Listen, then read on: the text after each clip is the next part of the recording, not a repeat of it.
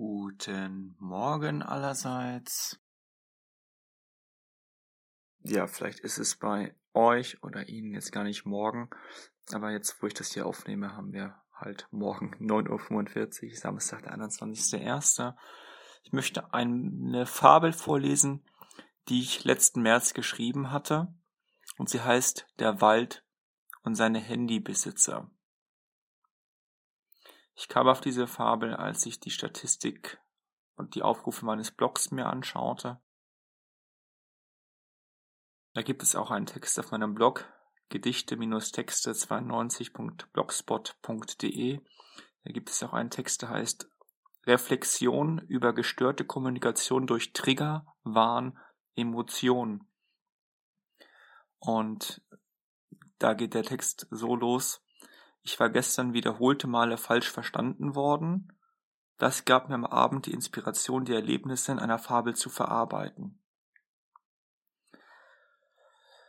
Menschen verstehen etwas nicht inhaltlich zusammenhängend, sondern scheinen sich nur Bruchteil herauszupicken oder an Einzelheiten aufzuhängen, die sie emotional triggern und die sie, und die sie assoziativ mit Schlechtem verbinden. Man schreibt also einen längeren Text oder Kommentar, und dieser oder man selbst als Autor wird dann ganz abgewertet anhand eines Wortes oder weniger Wörter, die assoziativ an Negatives denken lassen.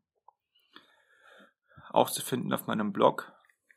Der Text heißt Reflexion über gestörte Kommunikation durch Trigger, Wahn, Emotionen und nun das eigentliche, die Fabel. Die fasst nämlich das alles ganz gut zusammen, unsere Kommunikationsprobleme heutzutage. Der Wald und seine Handybesitzer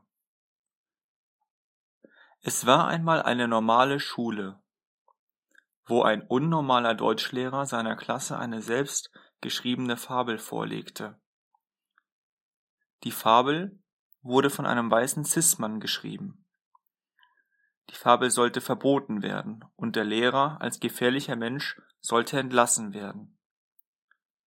Der Lehrer händigte seiner Klasse folgende Fabel aus. Es war einmal ein Wald, und in diesem Wald lebten Tiere. Alle Tiere hatten ein cooles Smartphone, nur ein Vogel nicht. Der Vogel wurde zwar nicht gemobbt oder geärgert, aber er erfuhr eine andere Behandlung. Die Waldtiere, die viel am Handy waren, wirkten hektisch, pampig und unentspannt. Wenn der Vogel den anderen Tieren einen Baum zeigen wollte, reagierten die anderen Tiere mit Handys genervt und motzten ihn an, der Vogel sollte sich doch mit wichtigeren Dingen außer dem Wald, in dem sie lebten, beschäftigen. Was alles in der Ferne und überall an Bösem passierte, was sie da im Internet auf ihren Handys sahen. Und überhaupt, was sollte denn so besonders an diesen verdammten Bäumen sein, die sie, um, die sie umgaben? Dass Bäume im Wald waren, wäre doch logisch und die wären doch alle gleich und einfach nur Bäume. Waren die Tiere mit ihren Handys durch virtuelle, ständige Konfrontation mit dem Bösen in der Welt selbst böse geworden?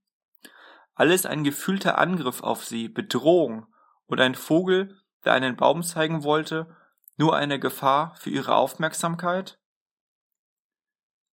Die Waldtiere lebten permanent im Stress, im Angriffs- und Verteidigungsmodus.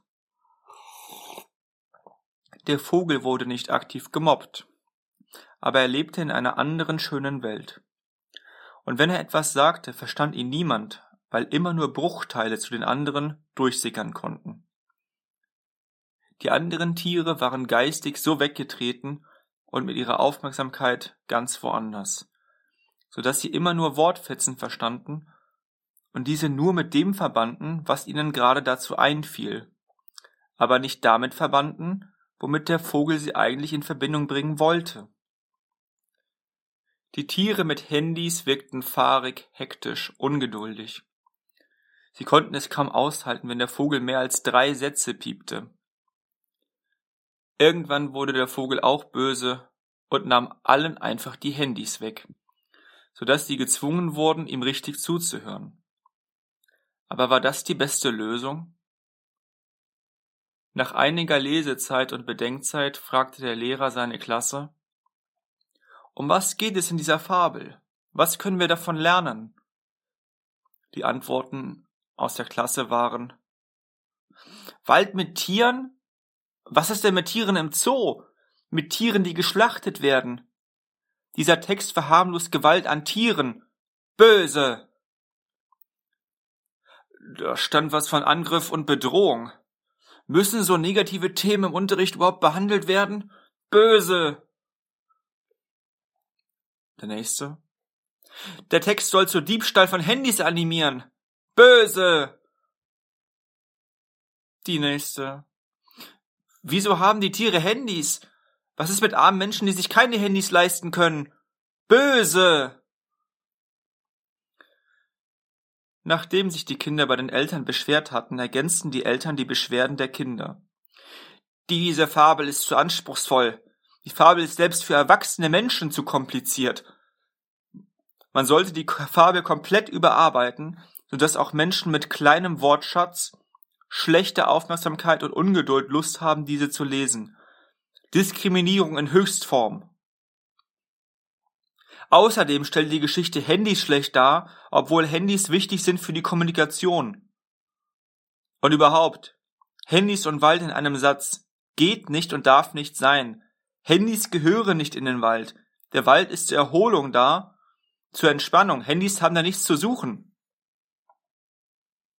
Ende der Diskussion. Verbieten oder nicht verbieten?